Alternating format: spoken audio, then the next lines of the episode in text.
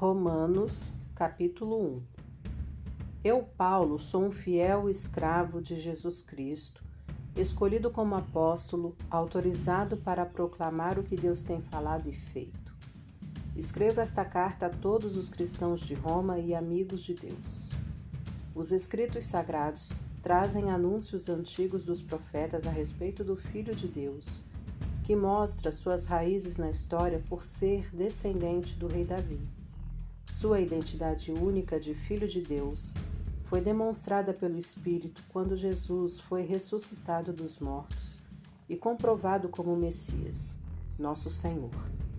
Por meio dele recebemos a graça generosa de sua vida e a urgente tarefa de transmiti-la a outros para que a recebam quando decidirem pela confiança obediente em Jesus. Vocês são quem são por causa dessa graça e do chamado de Jesus Cristo. E eu os saúdo agora pela graça generosa de Deus, nosso Pai, e do nosso Senhor Jesus, o Messias. Dou graças a Deus por meio de Jesus por todos vocês. Faço isso em primeiro lugar, porque em toda parte recebo notícias da vida de fé que vocês têm, e toda vez que as ouço, dou graças a Deus e Deus, a quem dedico adorações e serviço, divulgando as boas notícias a respeito de seu filho, a mensagem, sabe que quando penso em vocês em minhas orações, e isso acontece o tempo todo, expresso o desejo que ele prepare o caminho para que eu possa visitá-los. Quanto maior a demora, mais eu sofro. Quero muito estar aí para compartilhar o dom de Deus pessoalmente e vê-los crescer fortes diante dos meus olhos. Mas não pensem que farei isso sem, sem querer nada em troca. Vocês têm tanto para me dar quanto eu a vocês. Por favor, amigos, não entendam mal minha dificuldade de visitá-los. Vocês não têm ideia de quantas vezes fiz planos de ir a Roma. Estou determinado a desfrutar pessoalmente a obra de Deus entre vocês, assim como em tantas outras cidades e comunidades não judaicas. Mas sempre alguma coisa atrapalha meus planos. De fato, todos, gente educada ou ignorante, sofisticada ou simples, mostram-me como dependo de todos e sou devedor a todos. Por isso não vejo a hora de encontrar vocês em Roma e pregar as maravilhosas notícias a respeito de Deus. São notícias que tenho orgulho de proclamar. É essa extraordinária mensagem que revela um magnífico plano de Deus de resgatar todos que confiam nele, começando pelos judeus, mas abrindo a porta para todos os outros povos. O modo de Deus tornar justo o ser humano se manifesta em atos de fé, confirmando o que as Escrituras dizem. Aquele que vive de modo justo diante de Deus, confiando nele, vive de verdade. Mas o furor divino é despertado pela falta de confiança do ser humano em Deus, pelos erros repetidos, pelas mentiras acumuladas e pela manipulação da verdade. Mas a verdade essencial sobre Deus é muito clara. Abram os olhos e poderão vê-la. Se analisarem com cuidado o que Deus criou, serão capazes de ver o que os olhos deles não enxergam. O poder eterno, por exemplo, e o mistério do ser divino. Portanto, ninguém tem desculpa. Veja o que aconteceu. A humanidade conhecia Deus perfeitamente, mas deixou de tratá-lo como Deus, recusando-se a adorá-lo e foi reduzida a um tão terrível estado de insensatez e confusão que a vida humana perdeu o sentido. Eles fingem saber tudo, mas são ignorantes sobre a vida. Trocaram a glória de Deus que sustenta o mundo por imagens baratas vendidas na feira. Então Deus se pronunciou: Se é isso que vocês querem, é o que terão. Não demorou muito para que fossem viver num chiqueiro enlameados, sujos por dentro e por fora. Tudo porque trocaram o Deus verdadeiro por um Deus falso e passaram a adorar o Deus que fizeram no lugar do Deus que os fez, o Deus a quem bendizemos e que nos abençoa. Loucura total. Então aconteceu o pior. Como se recusaram conhecer Deus, logo perderam a noção do que significa ser humano. Mulheres não sabiam mais ser mulheres, homens não sabiam mais ser homens. Sexualmente confusos, abusaram um do outro e se degradaram, mulheres com mulheres, homens com homens. Pura libertinagem, pois do, de modo algum isso pode ser amor. Mas eles pagaram caro por isso, e como pagaram? São vazios de Deus e do amor divino, perversos, infelizes e sem amor humano. Uma vez que eles não se importaram em reconhecer Deus, Deus desistiu deles e os deixou por conta própria. A vida deles agora é uma confusão só, um mal que desce ladeira abaixo. Eles tomam à força o que é alheio, são ambiciosos e caluniadores. Cheios de inveja, violência, brigas e trapaças, fizeram da vida um inferno. Olhem para eles, são maliciosos, venenosos, críticos ferozes de Deus, brigões, arrogantes, gente vazia e insuportável, mestres em criar meios de destruir vidas e revoltados contra os pais, não passam de seres tolos, asquerosos, cruéis e intransigentes. Até parece que eles não sabem o que fazem, mas têm plena consciência de que estão cuspindo no rosto de Deus e não se importam. Pior ainda, premiam quem faz as piores coisas com eficiência.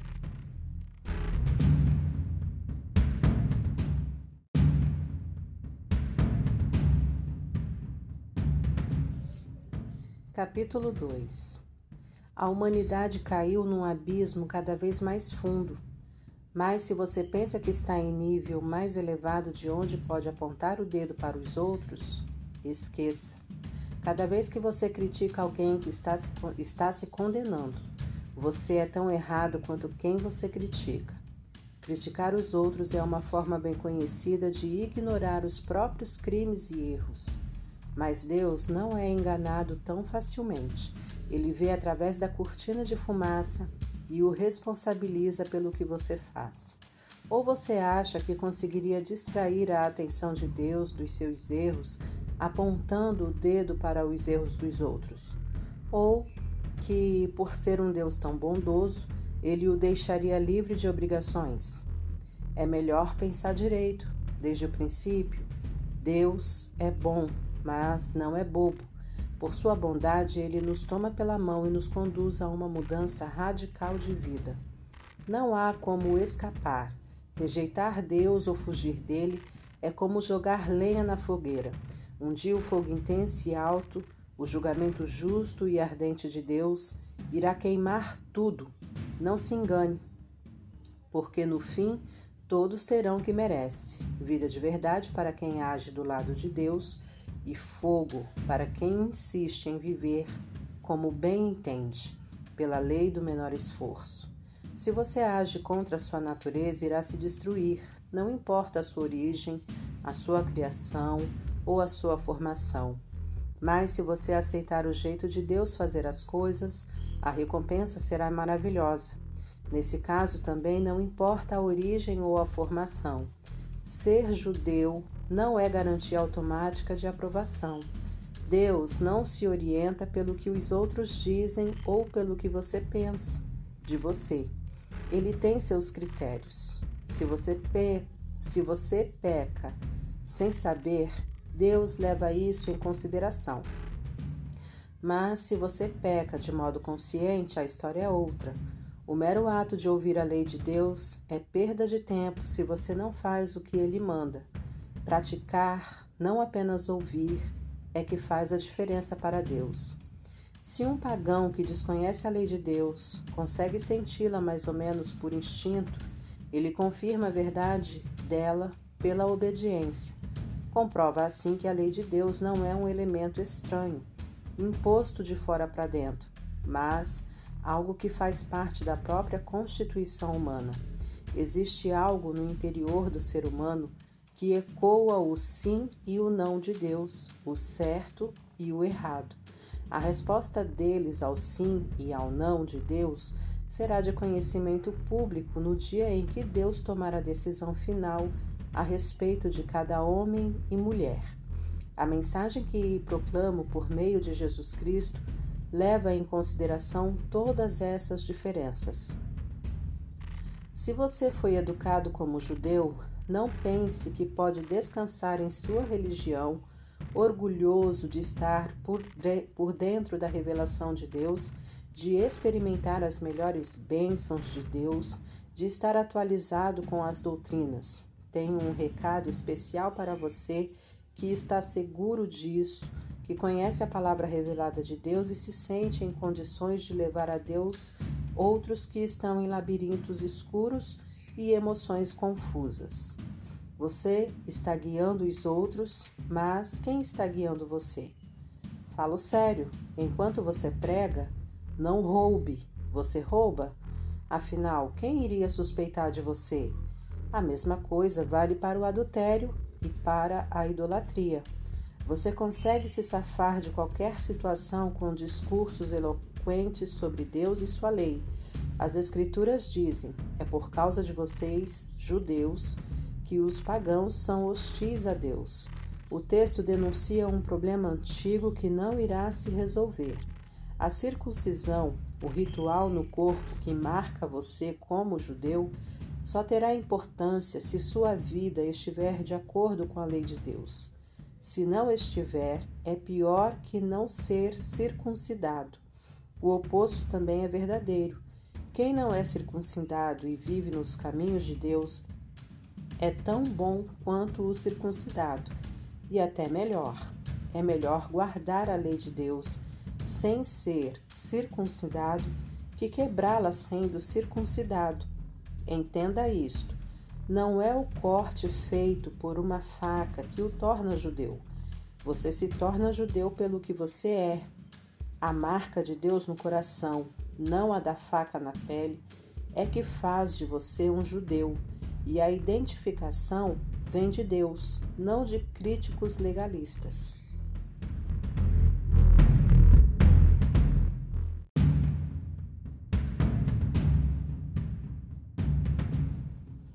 Capítulo 3 Mas se é assim, que diferença faz ser judeu ou não? Ser ensinado nos caminhos de Deus ou não?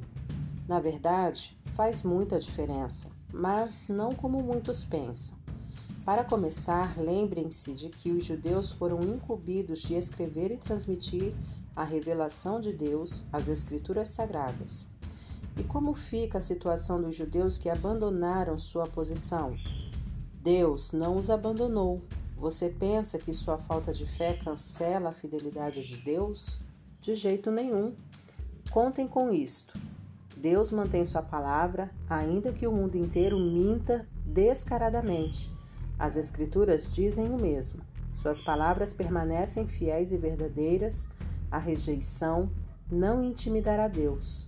Mas se nossa maneira errada de agir apenas realça e confirma o caráter fiel de Deus, não deveríamos ser elogiados por isso? Se nossas palavras nem sequer deixam marca em suas boas palavras, Deus não cometeria um erro em nos pôr contra a parede e nos condenar pelo que dissemos? É uma pergunta natural, mas a resposta é não, um não bem enfático.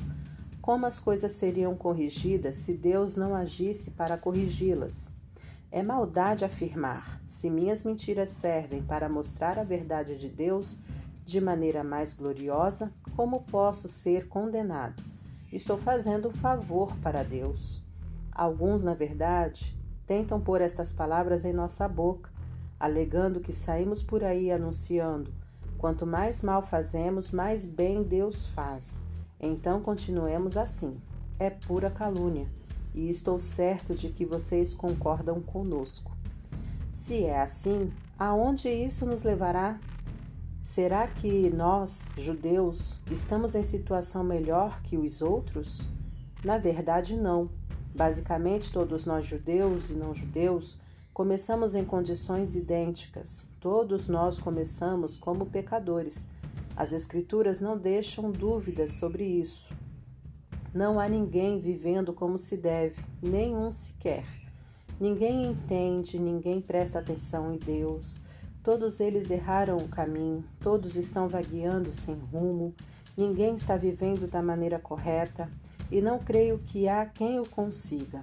A garganta deles é um túmulo aberto e a língua escorregadia para enganar. Cada palavra que pronunciam está impregnada de veneno. Eles abrem a boca e empesteiam o ar. São eternos concorrentes ao prêmio de pecador do ano e emporcalham a terra com sofrimento e ruína. Não fazem a menor ideia do que seja viver em comunidade. Eles passam por Deus e o ignoram. Está claro que esse texto não representa o que Deus diz a respeito dos outros, mas o que diz sobre nós, a quem as Escrituras foram primeiramente endereçadas. Está claro também que somos todos pecadores, cada um de nós. Estamos no mesmo barco furado como com todos os outros. Nosso envolvimento com a revelação de Deus não nos deixa de bem com Ele. Isso só faz realçar nossa cumplicidade com o pecado de todos os outros. Mas agora há algo novo no horizonte. Aconteceu o que Moisés e os profetas anunciaram por tanto tempo. Deus resolveu agir para acertar as coisas sobre as quais lemos nas Escrituras por meio do que Jesus fez por nós, e não apenas por nós, mas por todos os que, os que creem nele. Pois nisso não há diferença entre nós e eles, uma vez que nós e eles reunimos esse longo e lamentável registro como pecadores e provamos que somos incapazes de viver a vida gloriosa de Deus que Deus deseja para o ser humano. Deus resolveu fazer isso por nós, por pura graça generosa. Ele decidiu acertar nossa situação com Ele, um presente do céu. Ele nos retirou da confusão em que estávamos e nos restaurou para fazer de nós o que Ele sempre quis que fôssemos. E Ele o fez por meio de Jesus Cristo. Deus sacrificou Jesus no altar do mundo para purificar o mundo do pecado. A fé nele nos deixa limpos. Deus decidiu, sob o olhar de todos, deixar o mundo numa situação aceitável diante dele por meio do sacrifício de Jesus, finalmente cuidando dos pecados que ele havia suportado com tanta paciência. Isso não só está claro, mas acontece agora. É história atual. Deus consertou a situação e também agora permite que vivamos em sua justiça. Portanto, como fica o orgulho judeu com seus supostos direitos anulados? Sim, anulados. O que aprendemos é o seguinte: Deus não reage, não reage ao que nós fazemos. Nós é que reagimos ao que Deus faz. Finalmente conseguimos entender nossa vida se acerta com Deus e com os demais quando o deixamos acertar a situação não quando tentamos fazer tudo sozinhos com orgulho e ansiedade. E como fica a orgulhosa alegação judaica de termos o monopólio de Deus? Anulada também. Deus é o Deus do judeu e de quem não é judeu. Como poderia ser diferente se há apenas um Deus? Deus resolve a situação de todos que aceitam o que ele fez e disso participam, todos os que seguem nosso sistema religioso, quanto os que nunca ouviram falar da nossa religião. Mas, ao mudar nosso foco do que nós fazemos para o que Deus faz, não anulamos a rigorosa guarda das regras e leis que Deus estabeleceu? De modo algum. Quando adotamos o estilo de vida condizente com essa reconciliação, nós a confirmamos.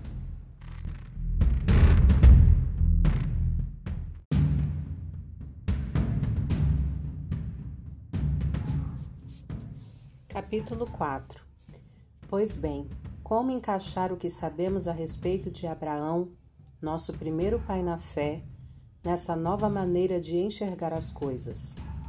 Se Abraão tivesse sido aprovado por Deus pelo que fez, ele poderia ter recebido crédito, mas O que temos é a história de Deus, não a de Abraão. Assim lemos nas Escrituras: Abraão participou do que Deus fez por ele e isso foi decisivo. Ele acreditou que Deus podia torná-lo justo em vez de apelar para a própria justiça. Se você dá duro e faz um bom trabalho, merece o pagamento. Ninguém pode dizer que seu pagamento é um presente. Mas se você percebe que a tarefa está muito além da sua capacidade, algo que só Deus pode fazer e confia que Ele o fará, volto a dizer: algo que você jamais conseguirá fazer, não importa como e quanto trabalhe.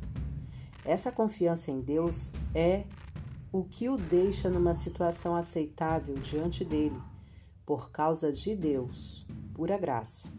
Davi confirma esse modo de ver as coisas ao afirmar que quem deixa Deus consertar a situação sem insistir em querer fazer algo no processo é um homem feliz. Feliz é aquele cujos crimes são perdoados, cujos registros dos pecados são apagados. Feliz é a pessoa contra quem o Senhor não tem nada a apresentar.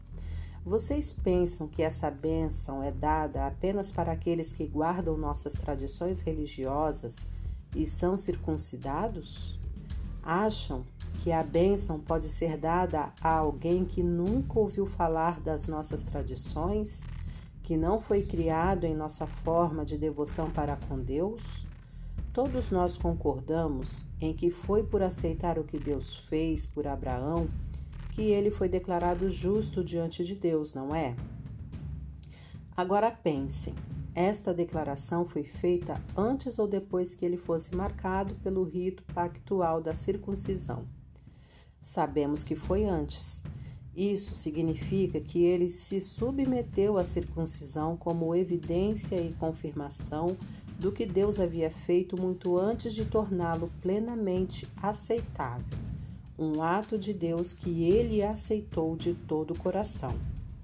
Isso ainda significa que Abraão é pai de todos os povos que aceitam o que Deus faz por eles, enquanto ainda estão na condição dos de fora em relação a Deus, não identificados como propriedade de Deus, isto é, como incircuncisos. Justamente os que se encontram nessa condição é que são chamados justificados por Deus e com Deus. Abraão, claro, também é o pai dos que se submeteram ao rito da circuncisão, não apenas por causa do rito, mas porque desejavam abraçar pela fé o que Deus fez por eles, seguindo o exemplo de vida que Abraão viveu antes de ser marcado pela circuncisão.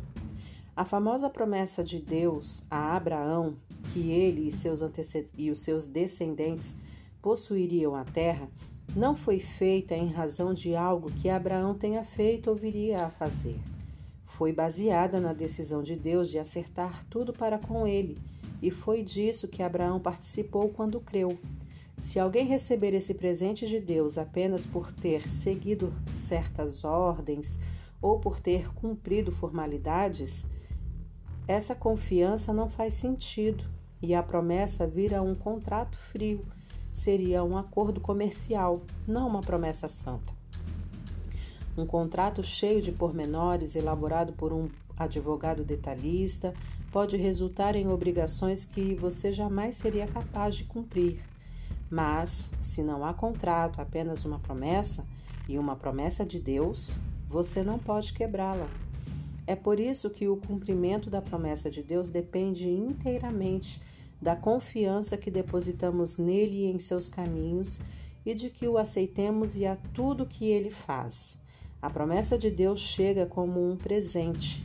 É o único modo de garantir a participação nela, tanto os que guardam as tradições religiosas, quanto os que, a, os que nunca ouviram falar delas, porque Abraão é o pai de todos nós.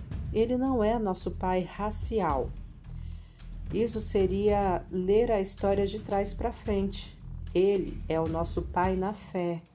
Chamamos Abraão de pai não porque Deus lhe tenha dado atenção por ter vivido como santo, mas porque Deus agiu em Abraão quando ele não era ninguém. Não é o que lemos nas Escrituras que Deus diz a Abraão: Farei de você pai de muitos povos? Abraão foi o primeiro chamado de pai e depois se tornou pai, porque ousou acreditar que Deus faria o que somente Deus poderia fazer. Levantar os mortos para a vida e, com uma palavra, trazer algo à existência, a partir do nada. Não havia esperança, mas Abraão creu, decidido a viver não com base no que sabia que era incapaz de fazer, mas no que Deus disse que ele faria. Assim foi feito pai de uma multidão de povos. O próprio Deus declarou: Você terá uma grande família, Abraão. Abraão não ficou pensando em sua incapacidade, dizendo: sem chance, este corpo de cem anos nunca vai gerar um filho. Ignorou décadas de infertilidade de Sara e foi persistente. Não foi reticente sobre a promessa de Deus com questionamentos. Em vez disso, mergulhou na promessa e se fortaleceu. Ficou à disposição de Deus, certo de que ele cumpriria o que tinha dito. É por isso que se diz: Abraão foi declarado justo diante de Deus ao confiar que Deus o justificaria. Mas não é só Abraão. O mesmo acontece conosco. O mesmo é dito a respeito de nós, que aceitamos e cremos naquele que trouxe Jesus à vida, quando de igual modo não havia mais esperança. O Jesus que foi sacrificado fez-nos aceitáveis diante de Deus tornou-nos justos perante Deus.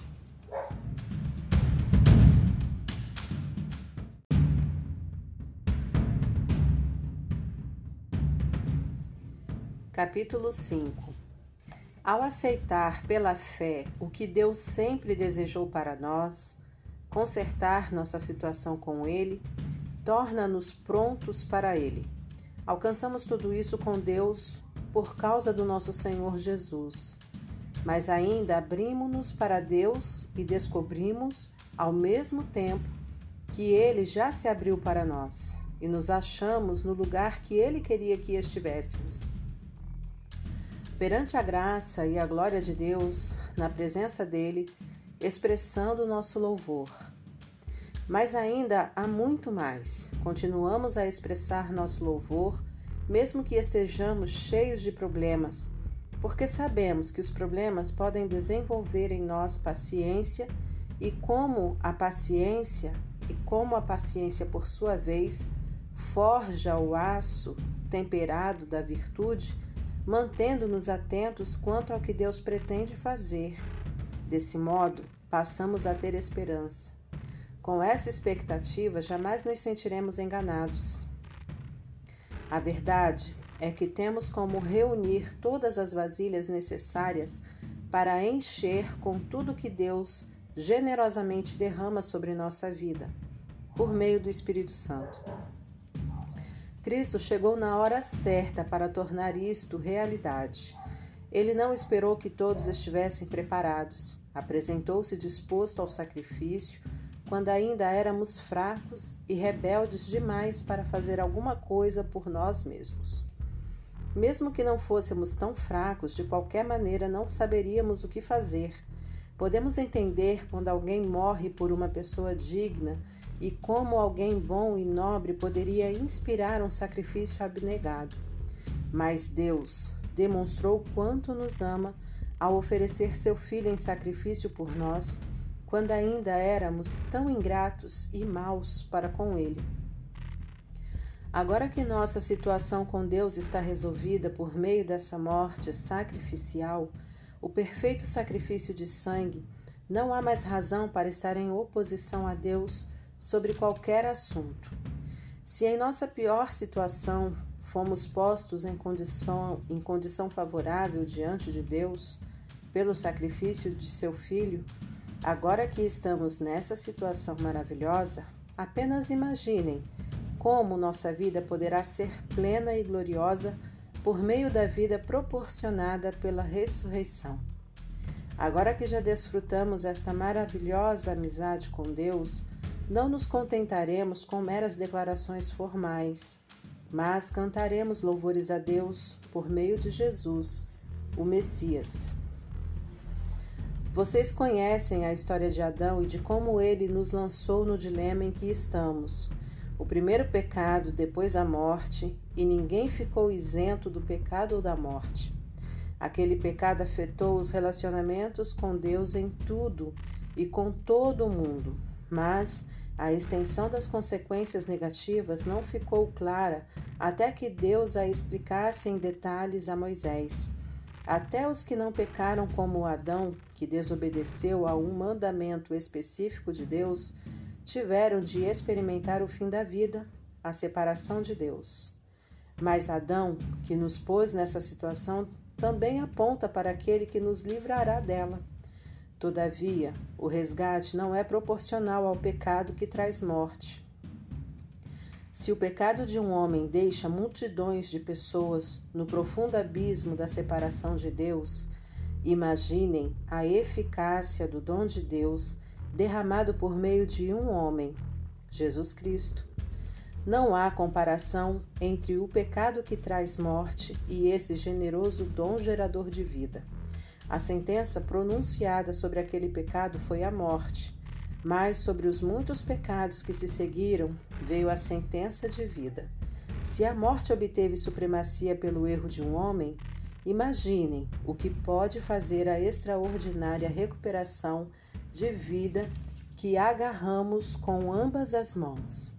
Esse dom de vida extravagante, essa restauração total, providenciados pelo homem Jesus Cristo. Aqui está um resumo de tudo. Assim como uma única pessoa errou e nos deixou todo esse problemão com o pecado e a morte, também uma única pessoa fez o que era certo e nos livrou de tudo isso, mais que apenas nos livrar do problema ele nos trouxe para a vida. Um homem disse não a Deus e afundou muita gente no erro. Outro homem disse sim a Deus e consertou tudo o que estava errado.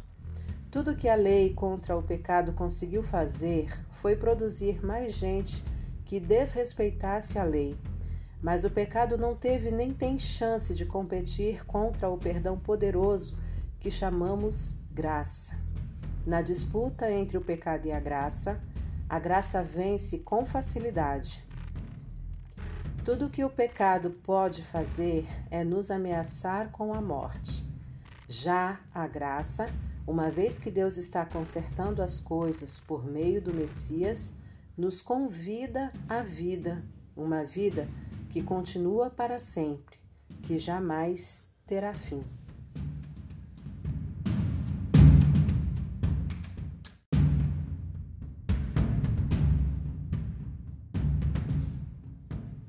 Capítulo 6 O que vamos fazer então?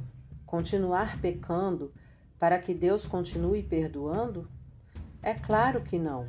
Se já deixamos o país onde o pecado é soberano, como poderemos ainda viver na velha casa que tínhamos lá? Ou vocês não perceberam que abandonamos aquilo tudo para sempre? É o que acontece no batismo. Ao entrar na água, Deixamos para trás o velho país do pecado. Quando saímos da água, entramos no novo país, o da graça, uma nova vida numa nova terra. É isso que o batismo nessa vida em Jesus significa. Quando somos mergulhados na água, é como o sepultamento de Jesus. Quando somos levantados da água, é como a ressurreição de Jesus. Erguemo-nos para um mundo cheio da luz de nosso Pai, e assim podemos ver por onde estamos indo no novo país da graça soberana. Mais claro que isso, impossível.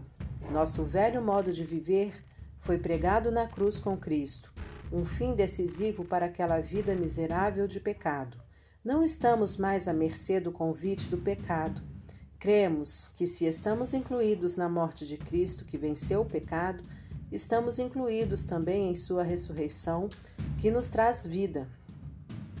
Sabemos que, quando Jesus foi levantado dos mortos, isso foi um sinal de que a morte não seria mais o destino final. Nunca mais ela terá a última palavra. Quando Jesus morreu, ele levou o pecado consigo. Agora vivo, ele traz Deus a nós. De agora em diante, devemos pensar assim: o pecado fala uma língua morta que nada significa para nós. Deus fala a nossa língua materna e entendemos cada palavra. Vocês estão mortos para o pecado e vivos para Deus. Foi o que Jesus fez. Isso significa que vocês devem conduzir a vida de um modo que não deem oportunidade ao pecado. Não deem a ele nenhuma chance. Evitem até as mínimas coisas que estejam ligadas com o antigo modo de viver. Abracem de todo o coração e em tempo integral o modo de Deus agir. Lembrem-se de que vocês foram ressuscitados o pecado não pode mais ditar as regras da vida de vocês. Afinal, vocês não estão mais vivendo sob a velha, a velha tirania. Estão vivendo na liberdade de Deus. Agora, se estamos livres da velha tirania, podemos viver como quisermos? Uma vez que estamos livres na liberdade de Deus, podemos fazer o que nos vier à cabeça? De jeito nenhum. Vocês sabem por experiência própria que certos atos baseados numa suposta liberdade acabam destruindo a liberdade. Ofereçam-se ao pecado, por exemplo, e será o último ato livre de vocês. Mas ofereçam-se aos caminhos de Deus e jamais perderão a verdadeira liberdade.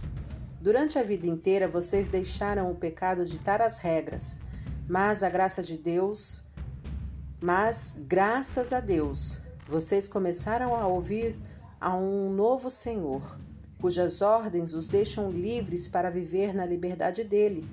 Falo da liberdade para facilitar a compreensão. Vocês com certeza se lembram do tempo em que faziam o que queriam, sem se importar com os outros nem com Deus, e a vida só piorava, enquanto a liberdade diminuía. Quanta diferença agora! Vocês vivem na liberdade de Deus com a vida restaurada, crescendo em santidade. Durante todo o tempo em que vocês faziam o que queria, ignorando Deus, nem se preocupavam em pensar ou viver de modo correto, nem cogitavam fazer pelo menos alguma coisa certa. Mas isso era liberdade? O que ganharam com isso? Nada de que possam se orgulhar.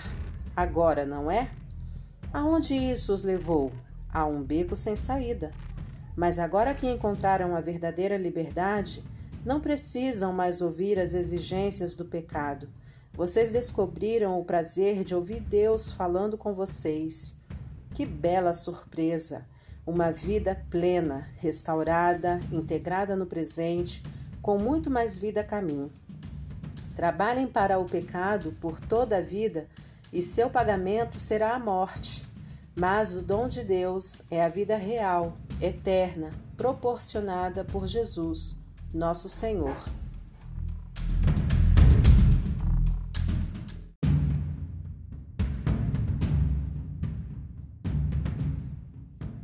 Capítulo 7 Amigos, vocês não devem ter nenhum problema para entender isto, pois conhecem a lei como ela funciona e como afeta apenas quem está vivo.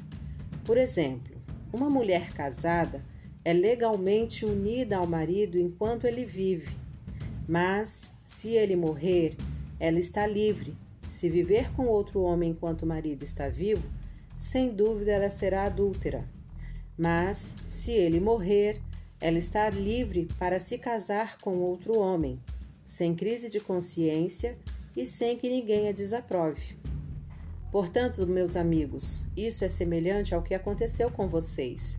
Quando Cristo morreu, ele tomou sobre si todo aquele modo de vida dominado por regras e o deixou no túmulo.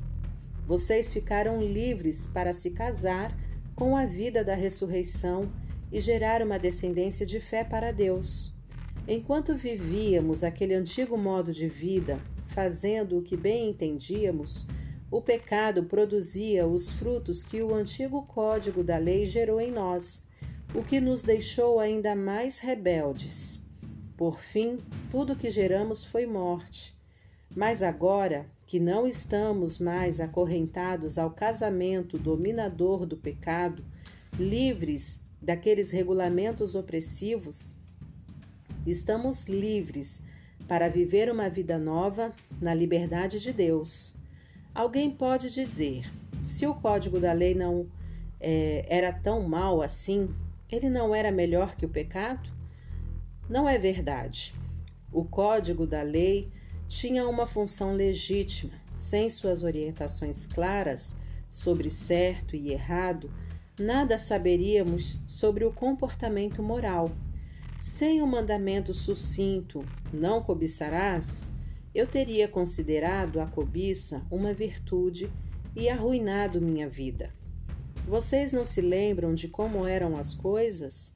Eu me lembro perfeitamente. O código da lei começou muito bem, mas acontece que o pecado encontrou uma maneira de perverter o mandamento, transformando-o em tentação, fazendo dele um fruto proibido. O código da lei, em vez de ser usado para me guiar, serviu para me seduzir.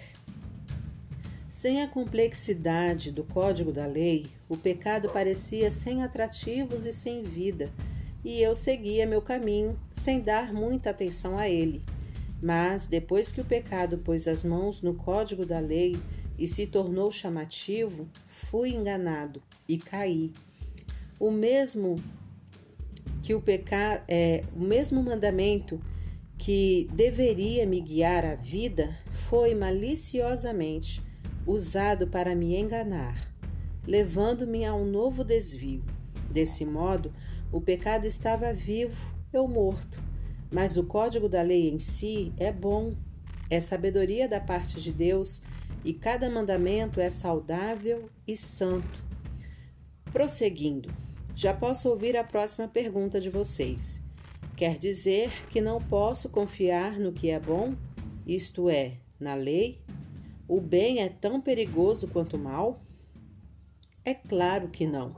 O pecado apenas fez aquilo que o tornou famoso, usar o bem como cobertura para me induzir a fazer o que, no final, iria me destruir. Ao ocultar o bom mandamento de Deus, o pecado provocou consequências negativas que jamais conseguiria causar por si só. Posso antecipar a resposta também.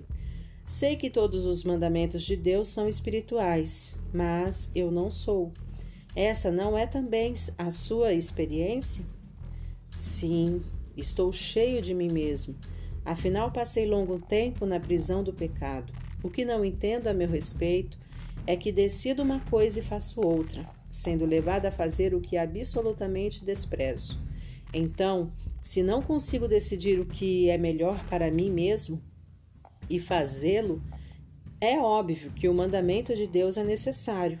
Entretanto, preciso de algo mais, pois se conheço a lei e mesmo assim não posso guardá-la, e se o poder do pecado dentro de mim insiste em sabotar minhas melhores intenções, obviamente preciso de ajuda. Entendo que não posso cumpri-la. Posso desejar, mas não posso fazer Decido fazer o bem, mas de fato não faço. Decido não fazer o mal, mas acabo fazendo, de um modo ou de outro. Minhas decisões não resultam em ações. Algo está muito errado no meu interior e sempre tira o melhor de mim. Isso acontece tanto que já é previsível. No momento em que decido fazer o bem, o pecado está lá para me derrubar.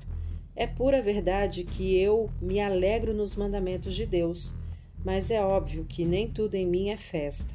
Partes de mim se rebelam em segredo e, quando menos espero, elas assumem o controle. Já tentei de tudo, mas nada resolve. Já não aguento mais. Não há ninguém que possa me ajudar? Não é essa a verdadeira pergunta? A resposta, graças a Deus, é que Jesus Cristo pode e me ajuda.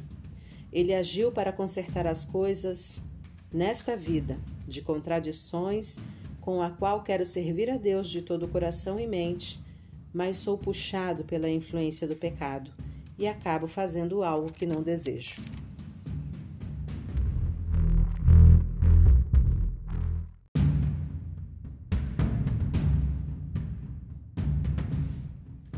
Capítulo 8 Com a chegada de Jesus, o Messias, o dilema fatal foi resolvido. Os que estão em Cristo não precisam mais viver numa nuvem escura e depressiva. Um novo poder está atuando. O Espírito da vida em Cristo, com, como um vento forte, limpou total, totalmente o ar, libertando vocês de uma tirania brutal nas mãos do pecado e da morte. Deus acertou em cheio quando enviou seu Filho. Não tratou do problema como algo distante e sem importância. Em seu Filho, Jesus, assumiu pessoalmente a condição humana, entrou na confusão da humanidade que vive em conflito para consertar as coisas de uma vez por todas. O código da lei, enfraquecido pela natureza humana, fragmentada, jamais poderia ter feito isso. A lei acabou usada como paliativo para o pecado, nunca para a cura completa. E agora, o que o código da lei pede mas que não conseguiríamos cumprir por nós mesmos, é que em vez de redobrar nossos esforços, simplesmente aceitemos o que o Espírito está fazendo em nós. Os que pensam que podem fazê-lo por si mesmos estão terminam obcecados por medir sua força moral, mas sem resultado na vida real. Os que confiam na ação de Deus descobrem que o Espírito de Deus está neles, vivendo e respirando Deus. Ficar obcecado consigo mesmo nessa questão é entrar num beco sem saída. Quem olha para Deus é levado para um campo aberto, a uma vida livre, espaçosa. Direcionar o foco para si mesmo é o oposto de se concentrar em Deus. Qualquer pessoa absorvida em si mesma passa a ignorar Deus e acaba pensando mais nela que em Deus ignora quem Deus é e o que ele está fazendo. E Deus não gosta de ser ignorado. Mas, se o próprio Deus está em vocês, dificilmente irão pensar mais em vocês mesmos que nele. Quem não recebeu esse Deus invisível, mas plenamente presente, o Espírito de Cristo, não saberá do que estamos falando. Mas vocês que o receberam e o têm habitando em vocês, mesmo que ainda experimentem as limitações do pecado, experimentam a vida de acordo com Deus. Não há dúvida de que, se o Deus vivo e presente que ressuscitou Jesus dentre os mortos atua na vida de vocês, ele fará em vocês o mesmo que fez em Jesus. Ele os trará vivos para si. Quando Deus vive e respira em vocês, e ele o faz como fez em Jesus, vocês são libertos daquela vida morta, com seu espírito vivendo em vocês. O corpo de vocês será tão cheio de vida quanto de Cristo. Vocês não percebem que não devemos um centavo à velha vida na qual a pessoa tem de fazer tudo por si? Não há nada nessa vida para nós, nada mesmo. O melhor é fazer, o melhor a fazer é dar a ela um enterro definitivo e se engajar na nova vida. O Espírito de Deus nos chama, há muito o que fazer e lugares para conhecer.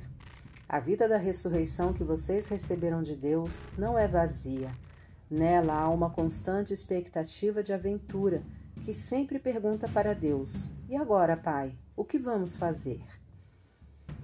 Como as crianças fazem, o Espírito de Deus entra em contato com nosso espírito e confirma nossa identidade. Sabemos quem Ele é e sabemos quem somos. Pai e filhos.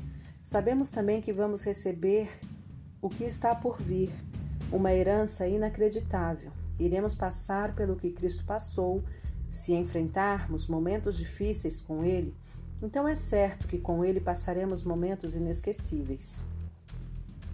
Não penso que, seja possível fazer uma só comparação entre os tempos difíceis de hoje e os bons tempos que virão. O mundo criado quase não se contém esperando pelo que vem a seguir. Tudo na criação sofre restrições. Deus a controla até que todas as criaturas estejam prontas e possam ser libertadas para os tempos gloriosos que virão. Enquanto isso, a alegria aumenta com a expectativa. tudo ao nosso redor observa uma criação grávida. Os tempos difíceis de dor neste mundo são apenas as dores de parto. Mas isso não é apenas ao nosso redor, é também dentro de nós. O Espírito de Deus está nos impulsionando por dentro. Nós também sentimos as dores de parto. Nosso corpo estéril e sem vida deseja libertação plena.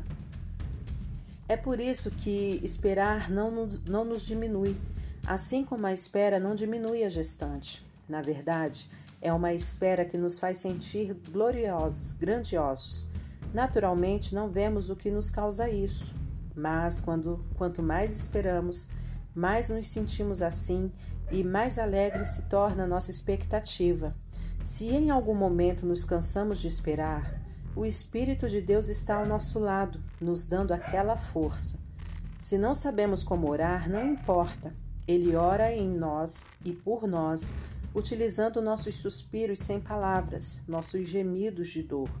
Ele nos conhece melhor que nós mesmos, conhece nossa condição de gravidez e nos mantém na presença de Deus. Assim podemos ter certeza de que cada detalhe em nossa vida de amor a Deus é transformado em algo muito bom. Deus sempre soube o que estava fazendo.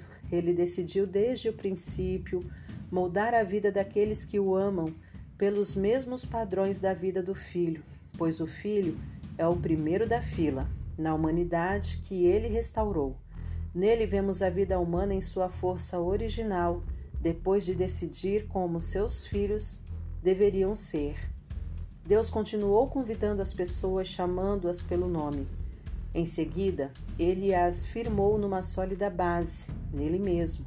Após ter feito tudo isso, ele permanece com essas pessoas até o fim, concluindo gloriosamente o que havia iniciado.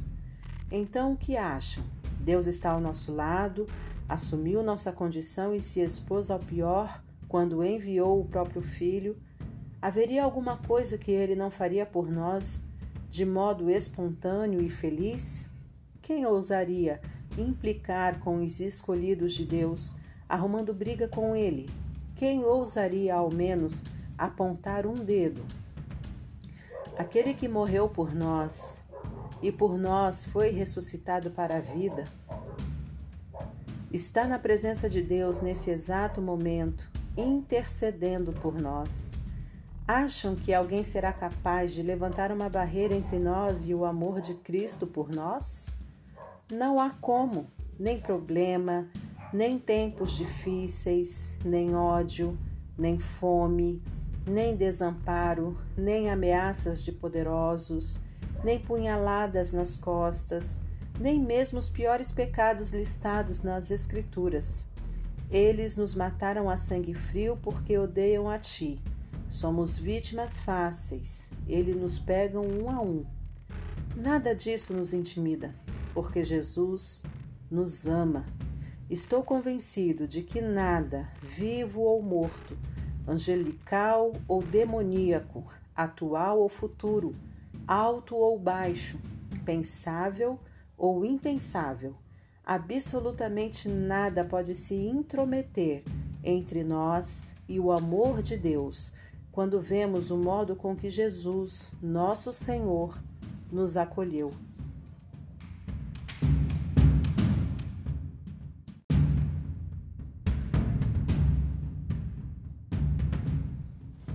Capítulo 9 Ao mesmo tempo, vocês precisam saber que todo o tempo carrego comigo uma imensa tristeza, uma dor profunda dentro de mim e nunca me livro dela. Não estou exagerando. Cristo e o Espírito Santo são minhas testemunhas. São os israelitas. Se houvesse um jeito de eu ser amaldiçoado pelo Messias, para que eles fossem abençoados por ele, eu o faria sem hesitar. Eles são minha família. Cresci com eles. Eles tinham tudo: família, glória, reuniões, revelações, adoração, promessas sem falar que são o povo de onde veio o Messias, o Cristo, que é Deus sobre tudo, sempre. Amém. Mas não pensem que a palavra de Deus tenha falhado em algum ponto. O problema é antigo. Para começar, nem todos os israelitas fisicamente são israelitas espiritualmente. Não foi a liagem de Abraão que trouxe essa identidade, e sim a promessa de Deus. Lembram-se do que foi dito? Sua família será considerada por Isaac? Isso significa que a identidade israelita nunca foi determinada fisicamente, por transmissão genética, mas por Deus, pela promessa. Lembram-se da promessa? Quando eu voltar no próximo ano, por esta época, Sara terá um filho. E não foi a única vez. Também foi feita uma promessa para Rebeca, muito além da genética.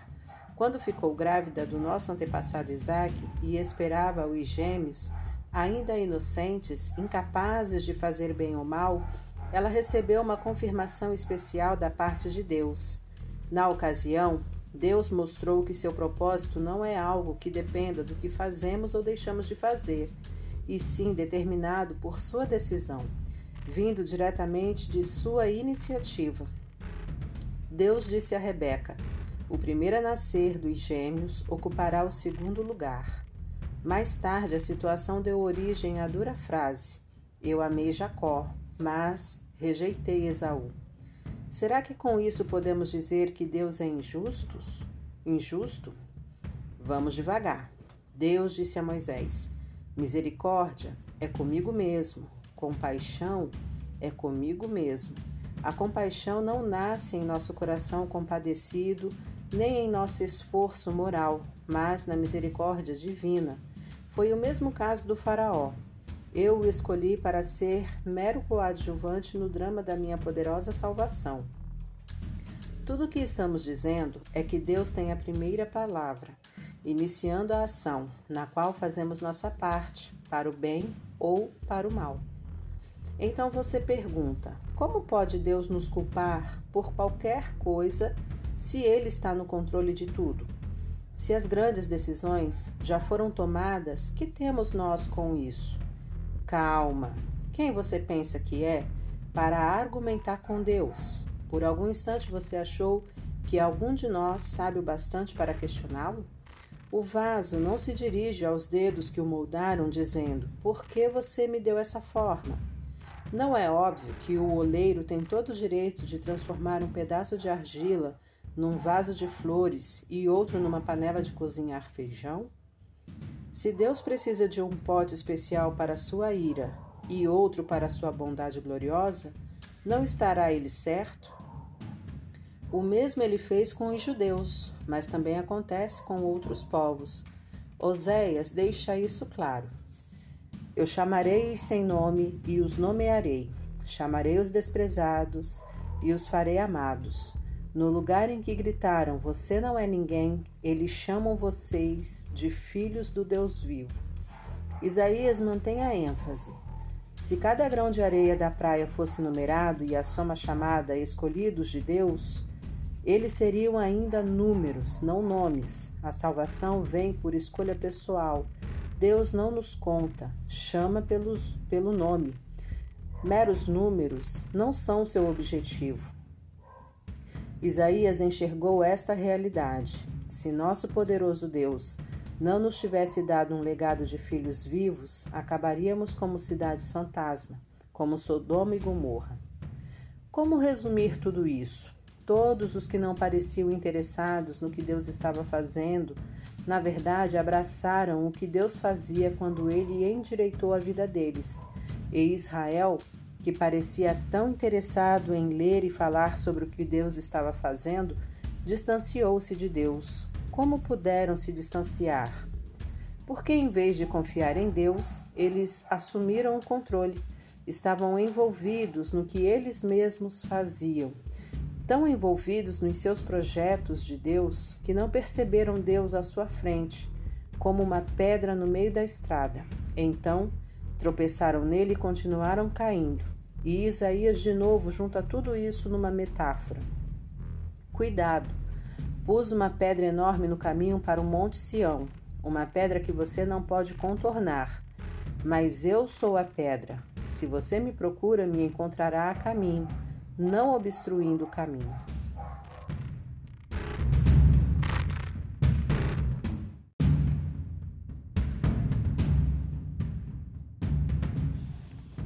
Capítulo 10 Acreditem em mim, amigos. Para Israel desejo melhor. Salvação, nada menos que isso. É o que desejo de todo o coração e em todo tempo oro a Deus por isso. Sei que os judeus são muito dedicados a Deus, mas estão fazendo tudo ao contrário. Não parecem entender que esse acerto da condição humana, que é a salvação, é obra de Deus e muito bem sucedida. Eles montam suas lojas de salvação ao longo da rua e apregoam sua mercadoria. Após todos esses anos de recusa em se relacionar com Deus nos termos dele, insistindo em fazer tudo à sua maneira, eles nada conseguiram como resultado. A revelação anterior tinha a intenção de nos deixar preparados para o Messias, apenas isso. Ele então iria consertar a situação dos que crescem nele. Moisés escreveu que quem insiste em usar o código da lei para viver de maneira correta diante de, diante de Deus, logo descobre que não é tão fácil. Cada detalhe da vida é minuciosamente regulamentado, mas confiar em Deus para moldar a vida correta em nós é uma história diferente. Não se trata de uma escalada perigosa até os céus ou de uma perigosa descida ao abismo para trazer de lá o Messias. Então, o que exatamente Moisés estava dizendo? A palavra que salva está bem aqui, tão próxima quanto a língua da boca, tão próxima quanto o coração do peito. É a palavra da fé que aceita que Deus trabalhe e acerte as coisas para nós. Essa é a essência da nossa pregação. Diga a Deus as palavras de boas-vindas. Jesus é meu Senhor. Receba de corpo e alma a obra de Deus, seu agir em nós, como no ato de ressuscitar Jesus. É isso. Você não está fazendo nada, está simplesmente pedindo a ajuda de Deus e confiando nele para que ele o faça. Salvação é isso. Com todo o seu ser, você aceita o agir de Deus para consertar a situação e pode dizer em alto e bom som: Deus acertou tudo entre mim e ele. As Escrituras garantem: ninguém que confia em Deus de todo o coração irá se arrepender disso. Isso não mudou. Não importa qual seja o antecedente religioso de alguém, o mesmo Deus é por todos nós, agindo do mesmo modo, com incrível generosidade, para com todos os que buscam sua ajuda. Todo aquele que clamar, socorro, Deus, alcançará ajuda. Mas como o povo pedirá ajuda se não sabe em quem confiar? E como saberão em quem confiar se nunca ouviram falar do único que é digno de confiança?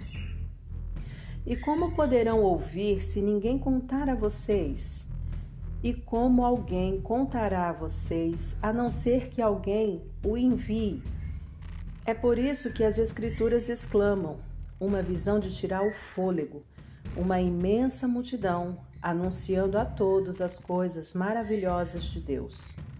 Mas nem todos estão preparados para ver, ouvir e agir. Isaías perguntou o que todos nós em algum momento perguntamos: Deus, será que alguém se importa? Será que alguém está ouvindo ou acreditando numa única palavra de tudo isso? A questão é a seguinte: antes de crer, você tem de ouvir. E a não ser que a palavra de Cristo seja pregada, não há nada para ouvir. Mas não são inúmeras as oportunidades que Israel tem de ouvir e entender o que está acontecendo? Inúmeras, eu disse. As vozes dos pregadores se foram pelo mundo, sua mensagem pelos sete mares da terra. Então a grande pergunta é: por que Israel não entendeu que não tinha espaço nessa mensagem? Moisés acertou quando predisse: quando vir Deus alcançar todos aqueles a quem você considera inferiores, estranhos, você irá morrer de inveja. Quando vir Deus alcançar os povos que você considera ignorantes espirituais, você vai ficar furioso. Isaías ousa pronunciar as seguintes palavras de Deus: Povos me encontraram e me receberam, povos que nunca haviam me procurado. e eu encontrei e recebi povos que nunca antes haviam perguntado a meu respeito. Então ele conclui com uma acusação. Dia após dia chamei Israel de braços abertos e, para minha tristeza, não vi resposta, a não ser puro desdém.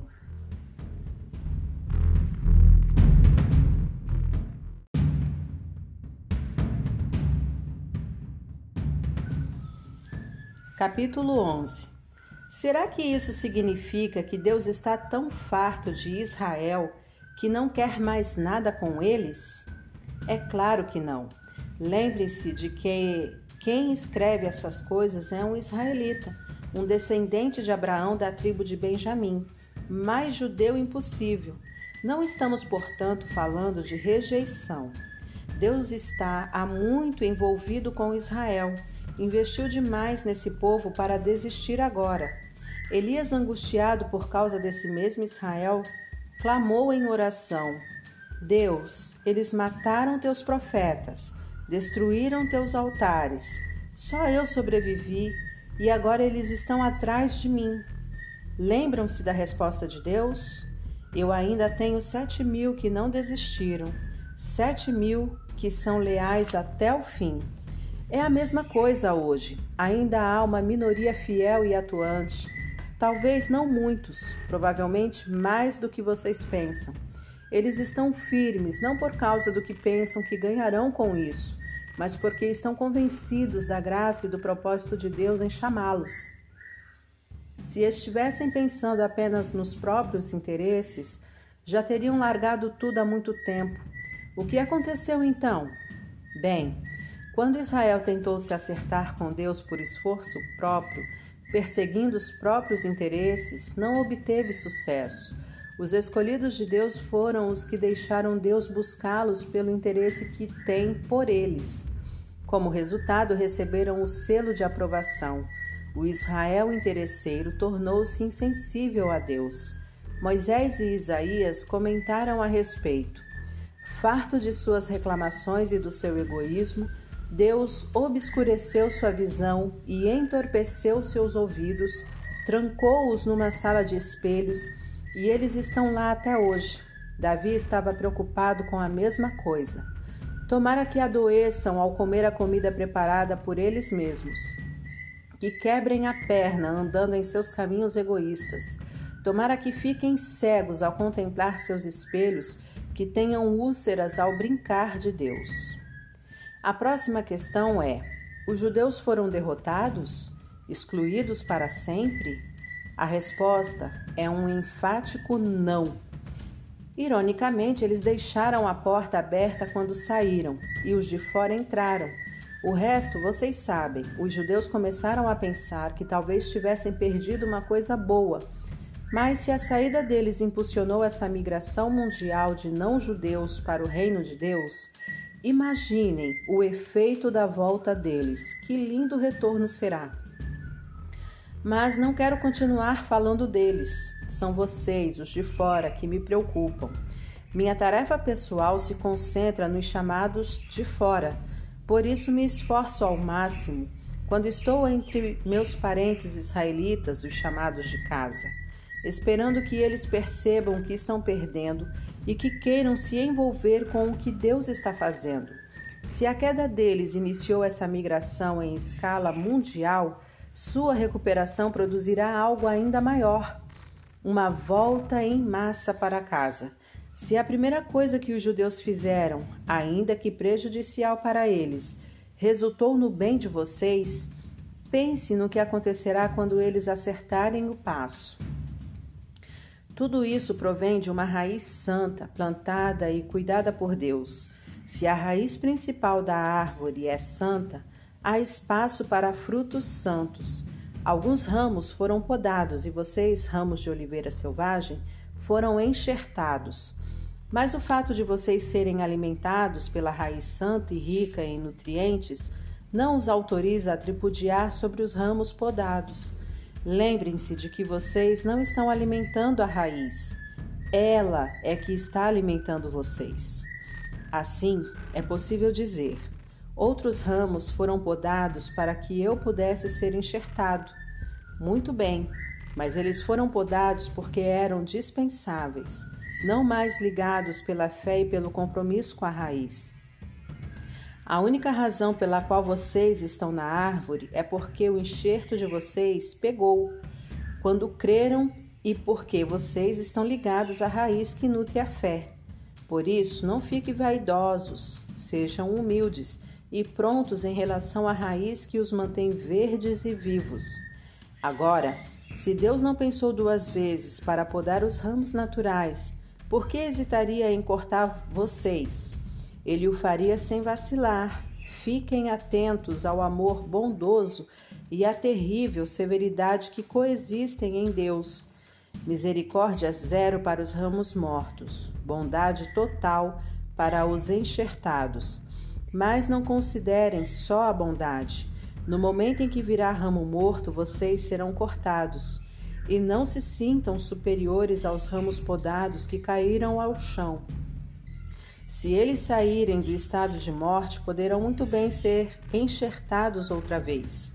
Deus pode fazer isso. Ele é capaz de enxertos milagrosos, porque ele pôde enxertar vocês, ramos cortados de uma árvore qualquer, numa das árvores do pomar. Ele não terá dificuldade de enxertar de volta na árvore de origem ramos que cresceram nela Alegrem-se por estar na árvore e esperem o melhor para os outros. Quero ser o mais claro possível, amigos. O assunto é complicado. É fácil interpretar errado o que está acontecendo e, com arrogância, presumir que vocês são a realeza e eles são apenas o povão, excluído. Mas não é assim.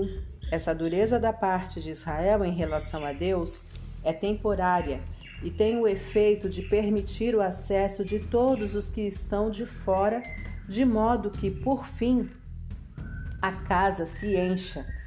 Antes do fim de tudo, haverá um Israel aperfeiçoado. Está escrito: um campeão virá das montanhas de Sião. Ele purificará a casa de Jacó. E esse é o meu compromisso com o meu povo, a remoção dos seus pecados.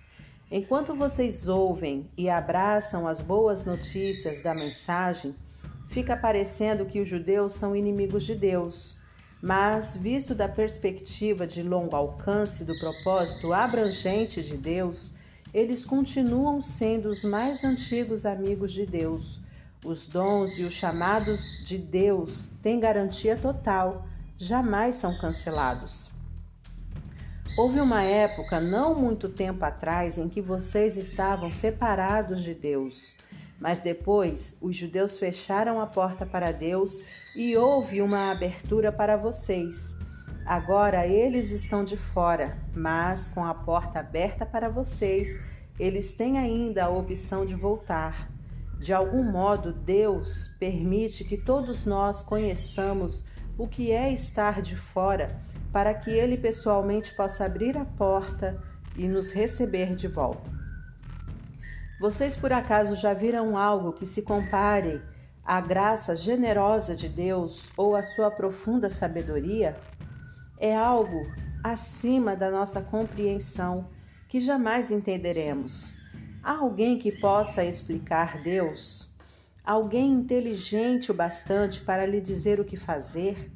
alguém que tenha feito a ele um grande favor ou a quem Deus tenha pedido conselho?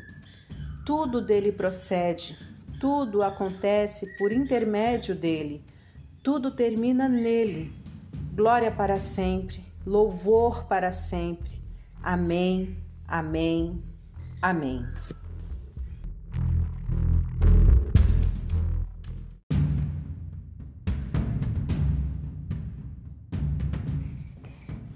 Capítulo 12 Portanto, com a ajuda de Deus, quero que vocês façam o seguinte: entregue a vida cotidiana, dormir, comer, trabalhar, passear, a Deus, como se fosse uma oferta.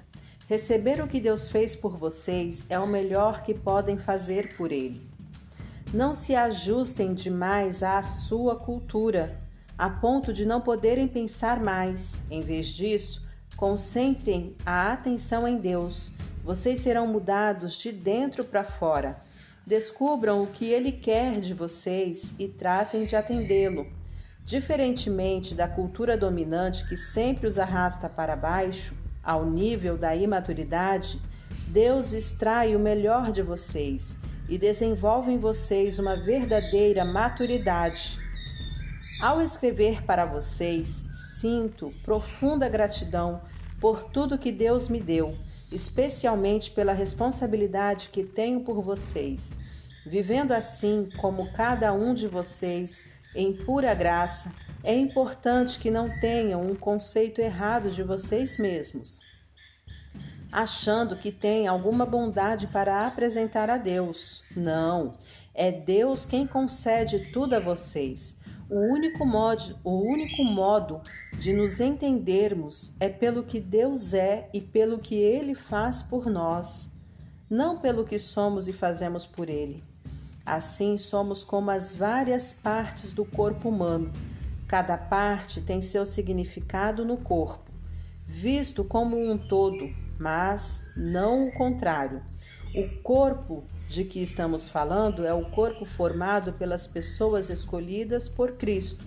Cada um de nós encontra significado e função como parte desse corpo. Não podemos ser como um dedo decepado que não tem valor. Então, desde que estejamos ligados às outras partes constituídas de maneira genial e funcionando maravilhosamente no corpo de Cristo, Sejamos o que fomos feito para ser, sem inveja ou sentimento de superioridade sobre os outros, sem tentar ser algo que não somos. Se você prega, limite-se a pregar a mensagem de Deus. Se você ajuda, apenas ajude. Não tente assumir o comando. Se você ensina, apegue-se ao ensino. Se você tem a capacidade de encorajar, tome cuidado para não se tornar autoritário. Se você recebeu alguma posição de responsabilidade, não manipule. Se você foi chamado para ajudar gente em angústia, fique de olhos abertos e seja rápido em responder. Se você trabalha com os desamparados, não se permita ficar irritado ou deprimido por causa deles. Mantenha o sorriso. Amem de verdade, não de maneira fingida. Evitem o mal ao máximo. Apeguem-se ao bem como puderem. Sejam bons amigos que amam profundamente. Não procurem estar em evidência. Não se deixem esgotar. Mantenham-se animados e dispostos. Sejam servos vigilantes do Senhor, com uma expectativa alegre. Não desista em tempos difíceis, mas orem com fervor. Ajudem os cristãos necessitados e pratiquem a hospitalidade. Abençoe os inimigos. Não haja maldição em suas palavras. Riam quando seus amigos estiverem alegres. Chorem com eles quando estiverem tristes. Ajudem-se uns aos outros. Não sejam arrogantes. Façam amigos entre as pessoas mais simples. Não se julguem importante. Não revidem. Descubra a beleza que há em todos. Se você a descobriu em você, faça o mesmo com todos. Não insistam na vingança, ela não pertence a vocês. Eu vou julgar, eu vou cuidar disso, diz Deus. As Escrituras recomendam que, se você vir seu inimigo com fome, ofereça-lhe um bom almoço. Se estiver com sede, dê-lhe de beber. Sua bondade irá surpreendê-lo. Não permita que o mal vença em sua vida, mas vença o mal com a prática do bem.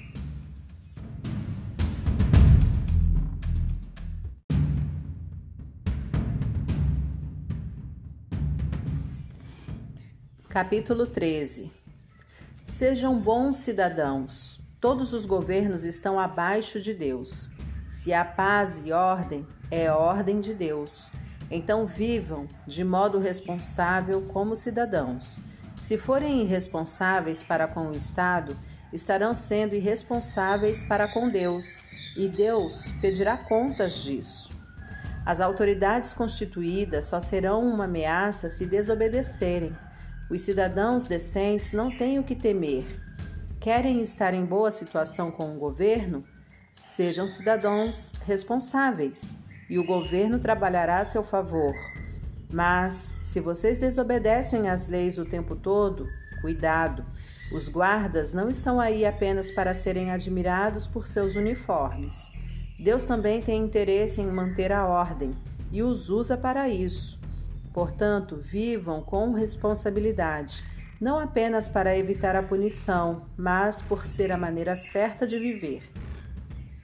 É por isso também que vocês pagam impostos, para que a ordem seja mantida. Cumpram suas obrigações como um cidadão. Paguem os impostos, paguem suas contas, respeitem seus superiores. Não façam dívidas, a não ser a imensa dívida de amor que vocês têm uns para com os outros. Quando vocês amam uns aos outros, estão cumprindo a lei. O código da lei não durma com uma pessoa casada. Não tire a vida de ninguém. Não pegue o que não é seu. Não fique o tempo todo desejando o que você não tem e todos os outros, não os que você pensar. Se resume nisto: ame o próximo como a você mesmo. Você não faz nada errado quando ama o próximo. Adicione tudo ao código da lei e a soma total sempre dará amor. Mas cuidem para não serem absorvidos pelas obrigações diárias a ponto de perderem tempo e se distraírem de Deus. A noite está quase acabando, o dia vai raiar. Estejam atentos ao que Deus está fazendo. Ele está dando os últimos retoques na obra de salvação que começou quando cremos. Não podemos desperdiçar as preciosas horas do dia em futilidades, preguiça, distração, brigas e disputas. Saia da cama, vistam-se não se desperdice, não desperdice o tempo, nem se demorem esperando até o último minuto. Revistam-se de Cristo e estejam preparados.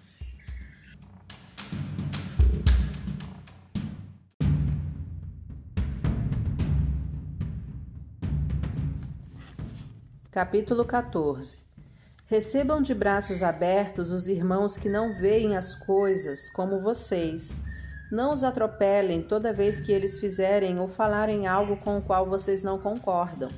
Mesmo quando parecer que eles são fortes nas opiniões, mas fracos na fé, tratem-nos com gentileza.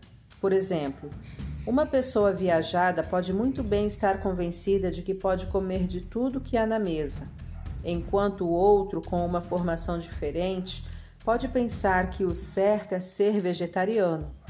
Mas, como ambos são convidados à mesa de Cristo, não seria desagradável se um começasse a criticar o que o outro comeu ou deixou de comer. Afinal, Deus convidou ambos para a sua mesa. O que você vai fazer? Cortá-los da lista de convidados ou interferir nesse amor de Deus que a todos recebe?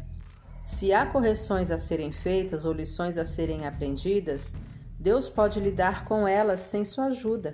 Digamos que alguém pense que determinados dias devem ser considerados sagrados, enquanto o outro pensa que todos os dias são iguais. Há boas razões para cada opinião. A verdade é que cada um é livre para seguir as convicções da consciência. O que importa em tudo isso é que, se você guarda um dia sagrado, guarde-o por causa de Deus. Se você come carne, coma para a glória de Deus e agradeça a Ele pela picanha. Se você é vegetariano, coma vegetais para a glória de Deus e agradeça-lhe pelos brócolis. Nenhum de nós tem permissão para legislar nesses assuntos. É a Deus que vamos prestar contas de tudo e em tudo na vida e na morte. A ninguém mais. Foi por isso que Jesus viveu e morreu, e depois viveu outra vez para se tornar nosso Senhor sobre tudo, da vida à morte, e nos libertar das pequenas tiranias de cada um. Além do mais, o que você vai ganhar ao criticar um irmão? E quando você é tolerante com uma irmã? Preciso dizer que isso faz você parecer um tolo ou algo pior. Afinal, um dia todos nós iremos nos ajoelhar para sermos julgados na presença de Deus. Sua crítica ou sua tolerância não vão melhorar sua situação nem um pouco. Leiam vocês mesmos os, o que as Escrituras dizem. Tão certo como eu vivo e respiro, diz Deus, todo joelho se dobrará na minha presença, toda língua dirá a pura verdade, que eu, e somente eu, sou Deus. Portanto, parem de se preocuparem devidamente com os outros. Vocês já têm bastante com que se preocupar, cuidando da própria vida diante de Deus. Deixem de lado a atitude de querer decidir o que é certo para o outro Preocupem-se em não se intrometer na vida dos outros, tornando a vida mais difícil do que já é. Estou convencido, Jesus me convenceu, de que tudo é santo em si mesmo. Nós, pelas nossas atitudes ou palavras, é que podemos contaminar as coisas. Se vocês confundem os outros fazendo do que as pessoas comem um campo de batalha, já perderam aquela amizade, aquele amor. Lembrem-se de que foi por essas pessoas que Cristo morreu. Vocês vão arriscar mandá-las para um inferno por causa de uma dieta? Não ouse fazer que a comida abençoada por Deus se torne um meio de envenenar a alma. O reino de Deus não tem a ver com o que vai para o estômago. Entendam isso. Tem a ver com o que Deus faz com sua vida, quando ele a conserta e completa sua obra com alegria. Nossa tarefa é servir a Cristo com sinceridade. Façam isso e irão matar dois coelhos com uma única cajadada. Agradar a Deus mais que a vocês e mostrar seu valor para todo mundo. Assim estaremos empregando o nosso esforço na boa convivência fraterna. Ajudem-se mutuamente com palavras de ânimo. Não ponham seu irmão lá embaixo apontando os defeitos dele. Não permitam que uma discussão a respeito do que é ou não é servido no jantar destrua a obra de Deus entre vocês. Já disse e repito: toda comida é boa, mas pode se tornar má se vocês a usarem mal, fazendo que os outros tropecem e caiam. Quando vocês se sentarem para comer, a preocupação principal não deve ser alimentar-se, mas compartilhar a vida de Jesus. Portanto, sejam sensíveis e educados com os outros que estão à mesa. Não comam, façam ou falem nada que interfira na livre troca de amor cristão. Cultivem o um relacionamento com Deus, mas não o imponham aos, aos outros. Vocês serão felizes se seu comportamento e sua fé forem coerentes. Mas se não estão seguros, se percebem que estão agindo de modo incoerente com o que creem, às vezes tentando impor sua opinião ou apenas agradar, vocês estão errados. Se seu modo de viver não condiz com o que vocês creem, então está tudo errado.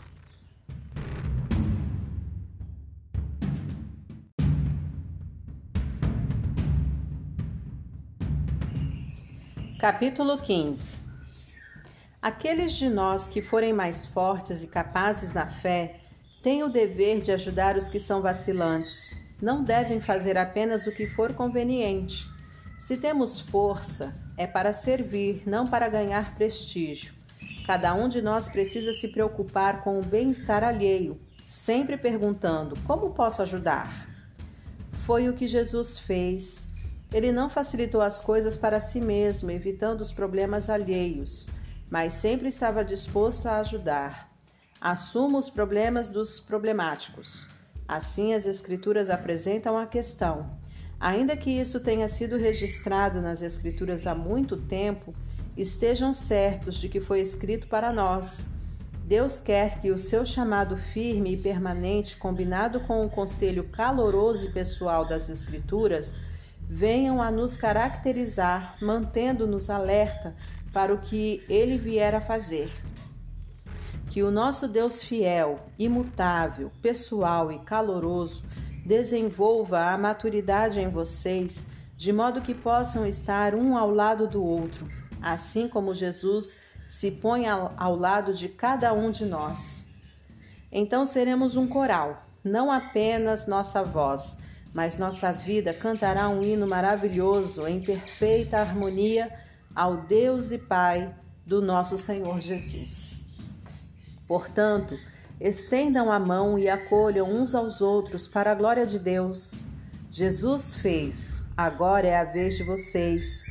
Sendo fiel aos propósitos de Deus, Jesus estendeu a mão aos judeus de maneira especial, de modo que as velhas promessas feitas aos antepassados se tornassem verdadeiras para eles.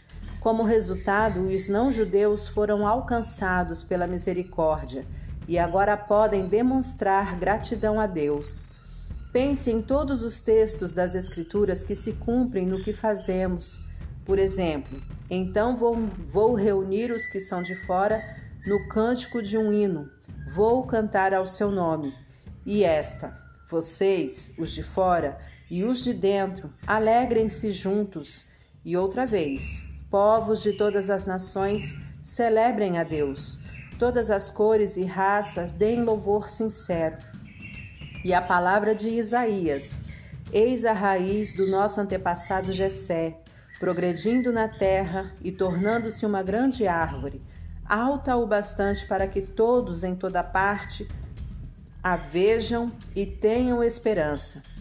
Que o Deus da esperança viva e encha vocês de alegria e paz para que a vida de todos vocês se encha da energia vivificante do Espírito Santo e transborde de esperança.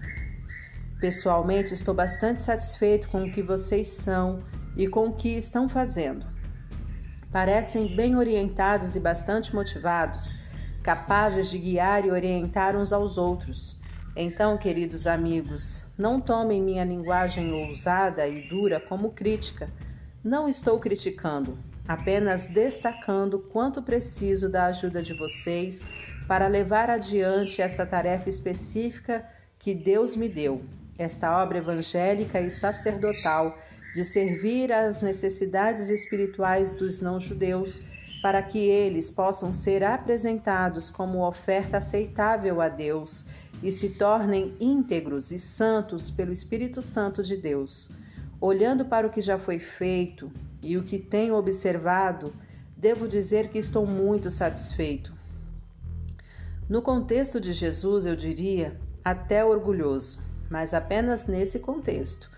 Não tenho interesse em dar a vocês um relato pormenorizado das minhas aventuras, apenas as palavras e os atos de Cristo no presente, poderosos e transformadores para mim, que desencadearam uma resposta de fé entre os de fora Nesses caminhos tenho pregado a mensagem de Jesus, desde Jerusalém até o noroeste da Grécia. Tenho tido cuidado de levar a mensagem apenas aos lugares nos quais Jesus ainda não é conhecido e adorado, seguindo o que está escrito: Aqueles a quem nunca se falou a respeito dele, estes irão vê-lo. Os que nunca ouviram falar dele, estes receberão a mensagem. É por isso que estou demorando tanto para visitar vocês, mas agora que não há mais trabalho pioneiro a ser feito nessas regiões, e como há muitos anos desejo ir vê-los, estou finalmente planejando minha visita. Vou para a Espanha e então espero passar por aí e desfrutar a companhia de vocês até que, em tempo oportuno, me envie com a bênção de Deus. Mas primeiro vou a Jerusalém entregar a oferta de auxílio aos seguidores de Jesus que vivem ali. Os gregos, em todo o caminho dos macedônios, no norte até os da Acaia, no sul, decidiram fazer uma coleta para os cristãos pobres de Jerusalém. Fizeram isso com prazer, mas também era a obrigação deles, percebendo que usufruíam os dons espirituais que generosamente vinham da comunidade de Jerusalém era o dever deles aliviar aquela pobreza. Tão logo eu, tão logo eu entregue pessoalmente a cesta de frutos, parto para a Espanha, fazendo uma parada em Roma para ver vocês. Minha esperança é que essa minha visita se torne uma grande bênção de Deus. Queridos amigos, tenho um pedido. Orem por mim. Orem fervorosamente comigo e por mim. A Deus o Pai, pelo poder do nosso Senhor Jesus e pelo amor do Espírito, para que eu seja liberto da cova dos leões dos descrentes na Judéia. Orem também para que minha oferta de auxílio aos cristãos de Jerusalém seja aceita no mesmo espírito em que foi recolhida. Assim, querendo Deus, irei até vocês com um coração leve e ansioso pelo consolo da companhia de vocês. O Deus da paz seja com todos vocês. Amém.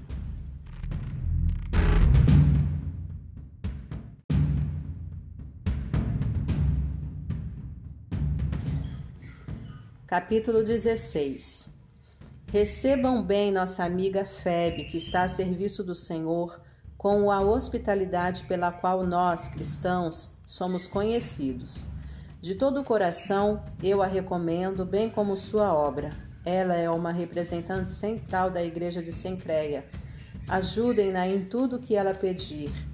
Febe merece tudo o que fizerem por ela, pois já ajudou muita gente, até mesmo a mim. Saúdem Priscila e Áquila, que têm trabalhado lado a lado comigo, servindo Jesus. Eles arriscaram a vida por minha causa e não sou o único que é agradecido a eles.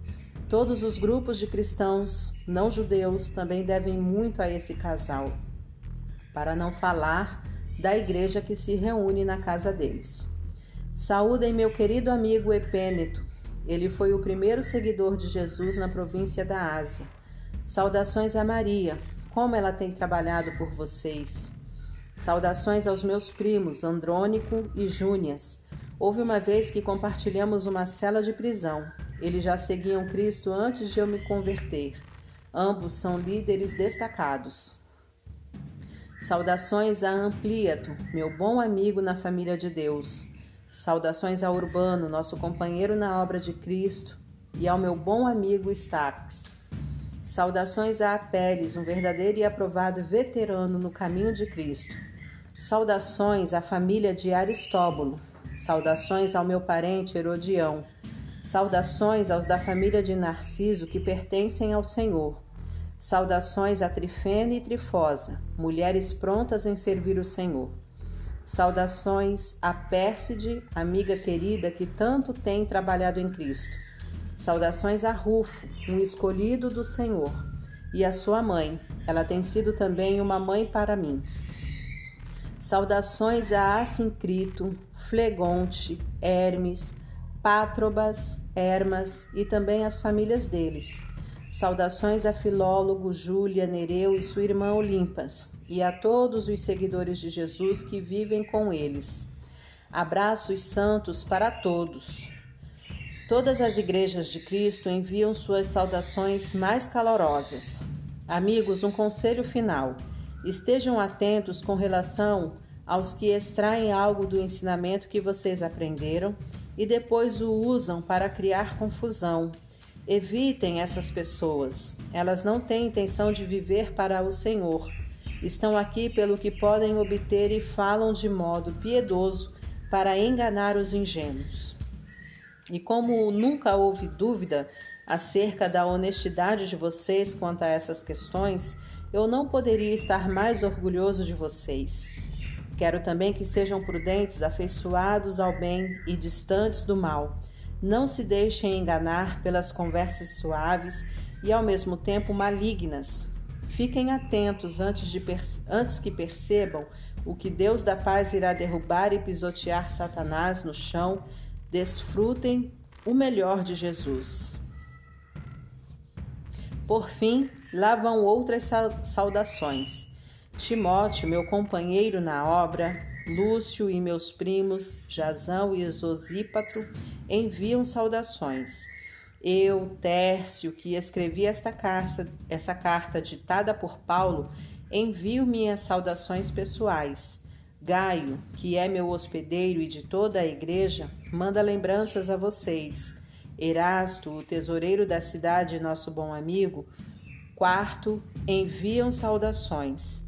Todo o nosso louvor é delicado, dedicado ao único que é poderoso o bastante para torná-los fortes, exatamente como na pregação a respeito de Jesus Cristo, como revelado no ministério que se manteve por tanto tempo, mas que agora se tornou um livro aberto por meio das escrituras proféticas. Todas as nações do mundo podem agora conhecer a verdade e ser conduzidas à fé obediente cumprindo as ordens de Deus, que fez tudo, do início até a última letra. Todo o nosso louvor é dirigido por meio de Jesus a esse Deus incomparavelmente sábio. Amém.